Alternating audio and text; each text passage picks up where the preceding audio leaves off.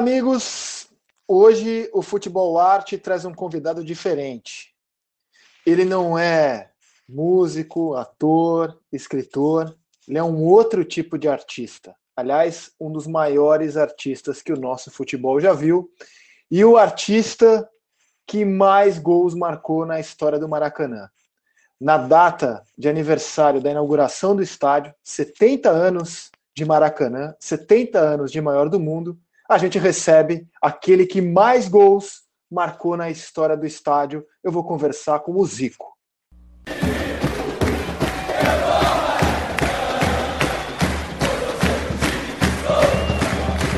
Que maravilha.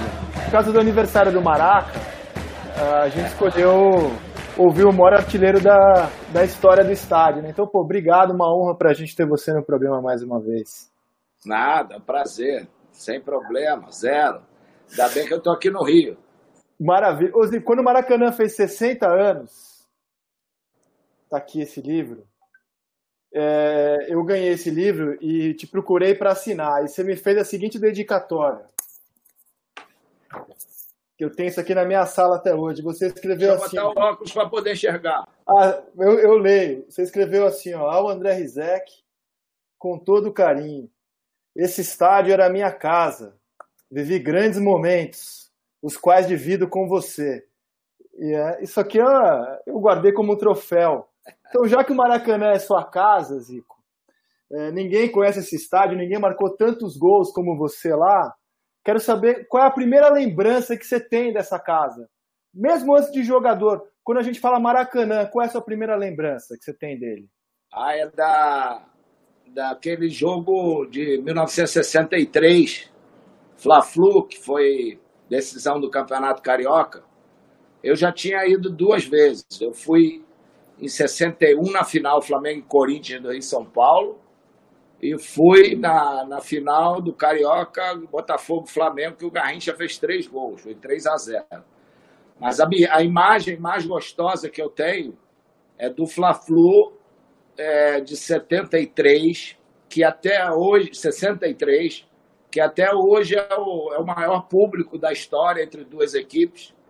177 mil pessoas e, e fomos isso pagantes só, né? Quer dizer, devia ter umas 200, pelo jeito. Mas, e nós fomos os irmãos todos. Eu acho que foi a única vez que os cinco irmãos foram ao estádio.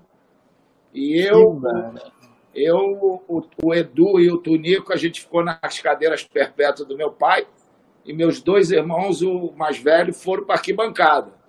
Eu sei que estava tão cheio que a gente ficava de lado olhando a arquibancada, o pessoal vinha pulando um em cima do outro, nego, até encontrar um local e não sair mais. E aquela imagem, quando você sai do elevador e vê aquele público fantástico, é uma, é uma, é uma visão inesquecível e a, a visão maior que eu tenho, a maior lembrança que eu tenho do Maracanã é essa. E, e, você já imaginava, no caso você e o Edu, vocês já imaginavam que iam jogar naquele gramado ali que vocês assistiam como torcedores? Não, porque uh, eu, eu naquela época tinha 10 anos, né? É, o Edu é, tinha 16, estava começando lá no, no América, e o, e o Antunes já também estava começando no Juvenil do Fluminense. Quer dizer, a gente não tinha. A gente jogava bola muito lá em Quintino, nos times todos, mas a chegar profissional de futebol é uma diferença muito grande, né? A gente não, não imaginava de jeito nenhum.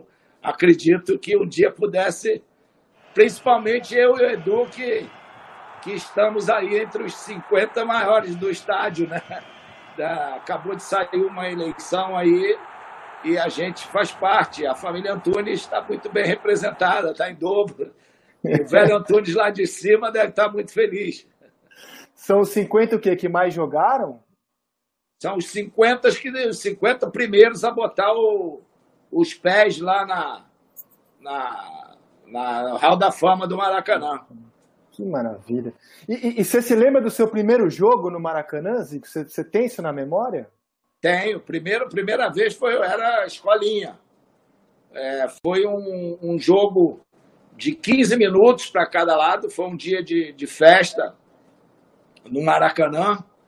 Se eu não me engano, foi um dia que o, que o Carlinhos encerrou a, a carreira e ele me entregou as chuteiras naquele dia, na despedida dele. E nós jogamos um jogo Flamengo e América de 15 minutos para cada tempo, só uma tipo de exibição. Foi a primeira vez que eu pisei, que eu joguei realmente no Maracanã.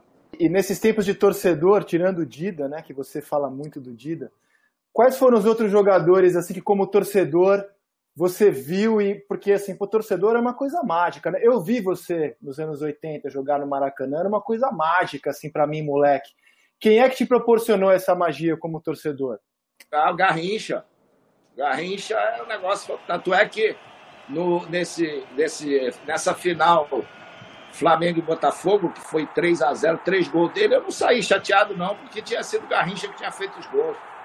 Então, ah, o Flamengo não ganhou e tal, mas é o Garrincha, era a alegria da gente, era o jogador carismático, né? A alegria do povo, não foi à toa. Então, sabe, era o cara que, que a gente adorava no Rio de Janeiro, porque não, você não tinha assim muita coisa em relação ao Pelé por causa da você não, não dava para acompanhar o Santos. A gente no Rio tinha muito amor pelo Pelé porque o Santos jogava muitas partidas no Maracanã. É, jogou uma, uma final de, de Mundial é, contra o Milan. E, e, engraçado que todo mundo aqui é, tinha o Amarildo, que era do, do Milan e era do Botafogo, mas todo mundo torcia para o Pelé, para o Santos. Então, você vê como é, que, como é que são as coisas. Eu estava lá no gol mil dele, no Maracanã, como torcedor, e via os jogos da seleção. Gostava muito de ver, por exemplo, Palmeiras, quando vinha, Ademir da Guia. É... Então, aqui no Rio tinha, tinha muita Silva Matuta no Flamengo.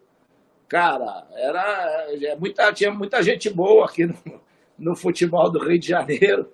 E eu quase todo domingo ia para lá. O meu amigo Celso Garcia, que foi quem me levou para o Flamengo, ele era radialista, ele abria as transmissões da Globo meio-dia.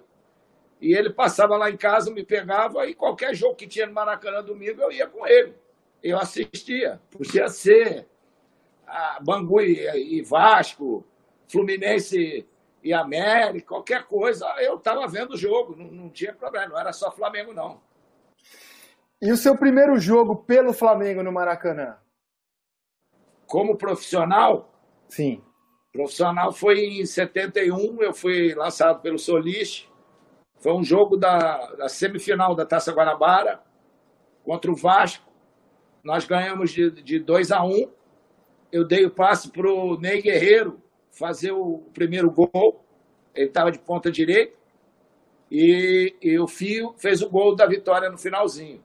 E eu joguei de centroavante, lá no meio de, de Moisés e de Renê, e eles lá querendo intimidar, e o fio virava para eles e falava assim: Ó, oh, não mexe com o garoto, não, hein? Não vou deixar de fazer nada com ele, não.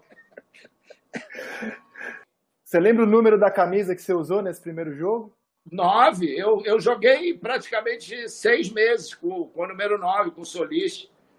Veio a Taça Guanabara, depois veio o Campeonato Nacional. E eu joguei até ser convocado para a seleção olímpica em novembro ou dezembro, se não me engano, que a gente foi jogar, disputar o pré-olímpico na Colômbia. Sempre com a número 9. Ô, ô Zico, e você consegue. E foi, aí que eu, é. foi aí que eu ganhei o apelido de Quintino, Galinho de Quintino, né?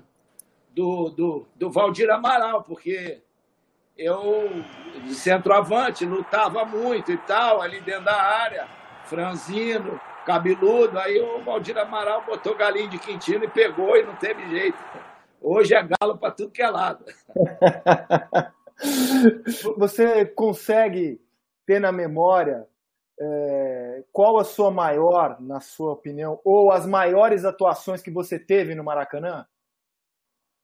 Ah, cara, é muito difícil, muito difícil. Entendeu? Porque às vezes, no teu entender, você pega pouco na bola, mas toda vez que você pega na bola sai uma coisa importante. E aí as pessoas dizem que você não jogou muito. E na minha, no meu entender, eu acho que foi a coisa mais importante que teve. Você pegou cinco vezes na bola, fez dois gols e deu três passos para o cara fazer gol. Então, não precisa pegar mais. Então, no futebol acontece muito disso. Uma vez, é, meus irmãos, o, o, Edu e o Antônio, me disseram que eu fiz uma partida no Campeonato Nacional contra o Tiradentes, que eles estavam lá dentro do campo e eu fazia jogadas que um olhava para o outro e falava assim: Ué, como é que ele conseguiu ver aquele cara lá daquele lado entrando? E a gente daqui não viu.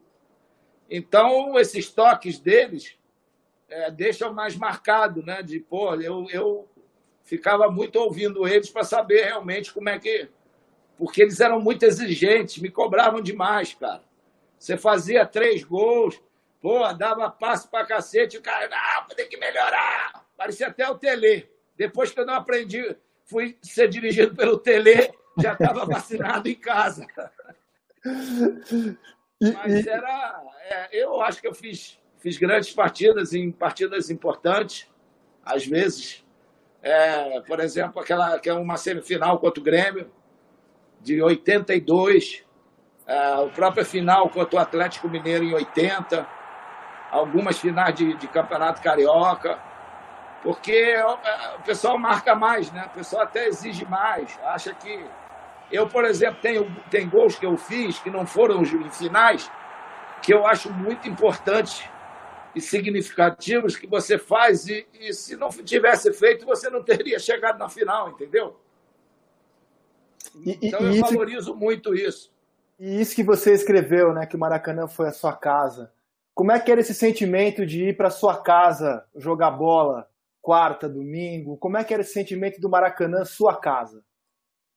porque eu no início fui taxado de jogador de Maracanã, né? Então eu fiz disso uma coisa positiva, para eu não me aborrecer e nem esquentar minha cabeça.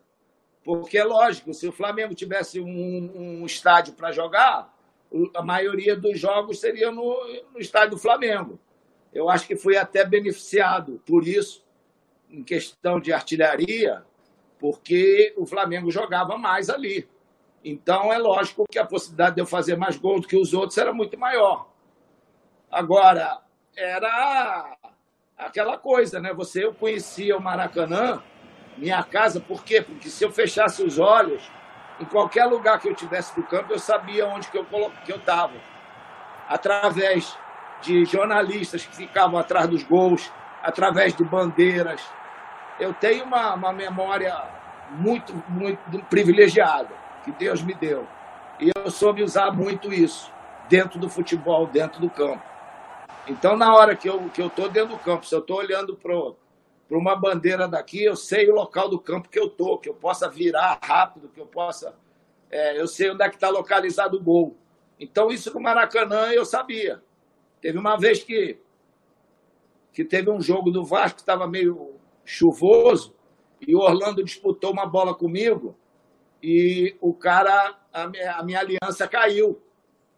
E eu continuei jogando e tal. Quando acabou o jogo, falei, não vou procurar, Flamengo e Vasco, como é que eu vou procurar ali? Aí eu chamei o cara da, da lá do Maracanã, que cuidava, falei, olha, ela caiu ali, ali no, no espaço entre a, a pequena área e a grande área, eu vi que ela caiu ali. Então eu falei pro cara, ó, você procura ali que você vai achar. Eles ficaram ali com o refletor ligado e, e chegou na, na, no jogo seguinte que a gente foi jogar, ele estava com a aliança e me entregou, porque ela ela estava justamente naquele lugar. E não foi mole, né? Imagina, na grama, no campo, o cara conseguia achar minha aliança que está aqui até hoje. que história maravilhosa. Eu nunca tirei para jogar. Que história maravilhosa, Zico. Que história maravilhosa. E nessa memória que você tem de futebol, você tem os seus gols inesquecíveis? Ou se tiver um gol inesquecível, você tem esses gols na cabeça? Tenho, tenho. Tenho e tive a felicidade de já pegar também videotape, né? Tem muito gol gravado. Então, lógico que a gente recorda, né?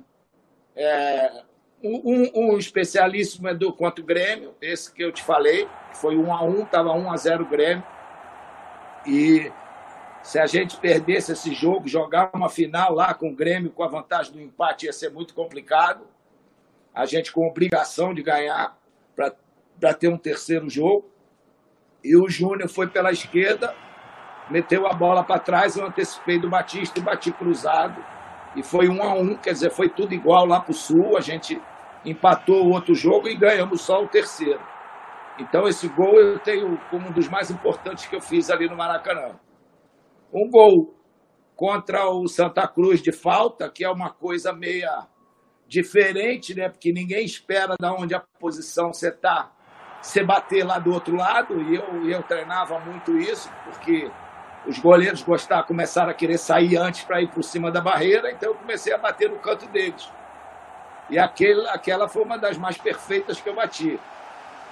Um gol é, de, de falta pela seleção brasileira também contra a Bolívia, que também foi com uma precisão incrível que a gente classificou para a Copa do Mundo de 82. Também foi, foi muito importante.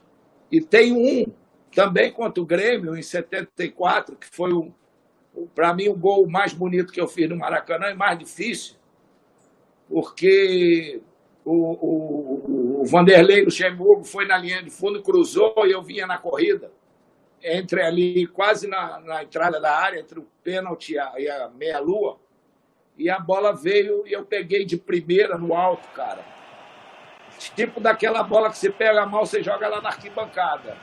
E quando o Picasso, que era o goleiro, levantou o braço, a bola já estava voltando da rede.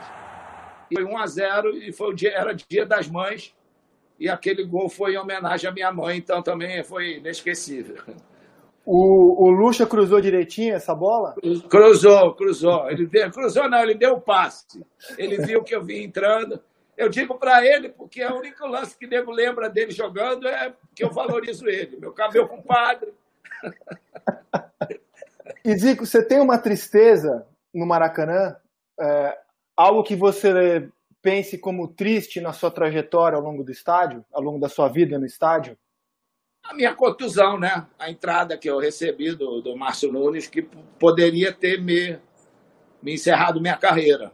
Mas energia de português, sangue forte, a gente supera qualquer coisa. Então, é, foi o momento mais, mais complicado para mim, vivido ali, porque muita gente acha preocupado com a perna, achando que eu tinha até tido uma fratura, mas é, quando eu torci o joelho, eu falei logo para o médico: oh, o problema não é aí na perna, não está sangrando, nada, marca de chuteira, é, é a, o meu joelho que torceu. Então aí é que é o problema. Então, talvez se fosse uma, uma fratura, poderia ter sido mais fácil consolidar do que o problema no joelho, que me, me resultou é, fazer mais cinco cirurgias, né? E eu até hoje, para você, eu não, eu não consigo fazer uma corrida contínua, só não ser dentro d'água. Para jogar aquele jogo das estrelas, tem que tomar os remédios, porque o joelho incha, não posso caminhar muito em piso duro. Então, isso atrapalhou desde aquele momento. Eu tive que ter outros cuidados, outro modo de viver para poder, poder ainda continuar no futebol, né? Mas tudo bem, momentos de alegria foram bem, bem superiores a essa tristeza. Agora, essa é uma cena muito forte, né? Até hoje, quando eu vejo essa cena eh, na internet ou passa na TV, dá um negócio assim. Você consegue ver essa imagem, Zico? Que é com você. Ah, dá um calafrio, dá um calafrio na espinha. É. Porque eu joguei minha vida inteira sempre né, de maneira leal e sempre dividindo as bolas. E o que mais me, me deixou triste nisso tudo foi o, o Márcio Nunes ter dito que eu fui por cima.